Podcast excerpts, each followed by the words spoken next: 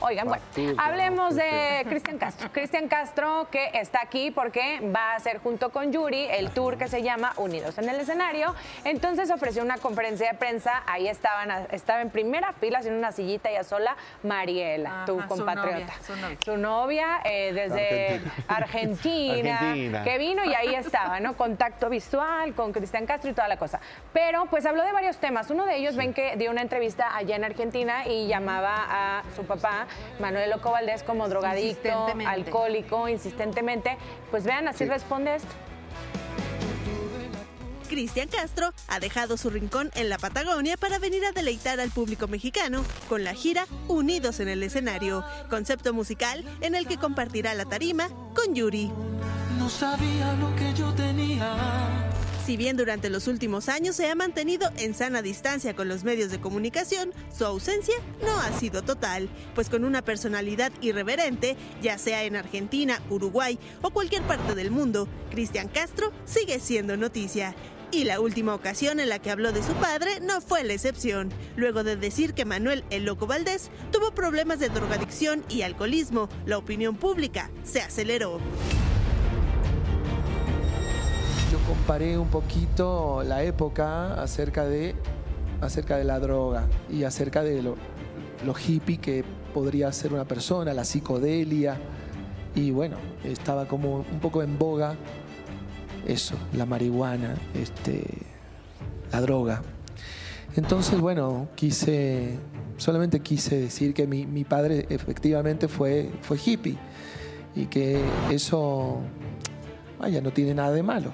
Este, solamente que lo quise decir, eh, pero siempre desde un lugar a donde pues es, su vida y era una manera de ser quizá, y no, sin crítica, al contrario, creo que quizá este, aportó a su comedia eh, ser así, el encanto de, de Manuel era así, el encanto de, mi papi. Hablando de las formas de vida en el medio del espectáculo, Cristian Castro compartió sus intenciones de llevar su historia a la pantalla chica, no sin antes resaltar el reencuentro que tuvo con su mamá, la señora Verónica Castro. Estoy acá con Mariela, eh, mi, novia, que espero pronto sea mi prometida. Eh, de una vez, Yuri, Sí, yo creo que yo voy a ser la madrina.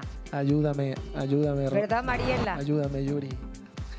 En, realidad estoy este, compartiendo con mi madre eh, los mejores momentos. Ayer di gracias a Dios, inclusive en la, en la mesa, porque pude ver a mi hermano con su esposa, porque mi madre pudo ver a su hijo con su esposa y a su otro hijo con, su prometida. Entonces estoy contento de que eh, Mariela de alguna manera eh, está haciendo el lazo muy fuerte con Verónica y que podemos acercarnos a Verónica gracias a Mariela también y al, al buen contacto que ha tenido, o sea, a la buena mano que ha tenido para, para irla llevando con amistad. Ahora, lo, que pasa es que Cristian aquí tiene que venir a la neta, a corregir lo que fue decir allá. Allá en Argentina no conocen a Loco Valdés. Allá en Argentina el Loco Valdés no es una figura como lo es aquí en México, tan querida, tan respetada, que lo conocemos eh, de todo. Entonces, ¿para qué vienes tú a explicar algo que ni siquiera te pidieron que una explicación. ¿Cómo? Tu, papá, sí, es que era muy drogadicto y andaba con este y con el otro y muy borracho y muy drogadicto. Pero es que era una figura, pero era muy drogadicto.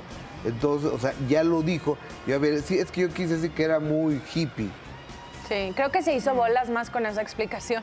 Pero bueno, independientemente de eso, trató de remediar el punto porque sabe, yo creo de cierta forma, que estuvo fuera de lugar. Yo creo que se le suelta la lengua muy padre cuando está en otro país eh, sin tomar en cuenta que todo se termina por saber, todo se termina por compartir y lamentablemente él, que es su papá y seguramente como hijo tendrá muchos, seguramente, eh, reproches que, que albergan en su corazón, pero es una figura y el mismo entrevistador decía, oye, espérate, es una figura.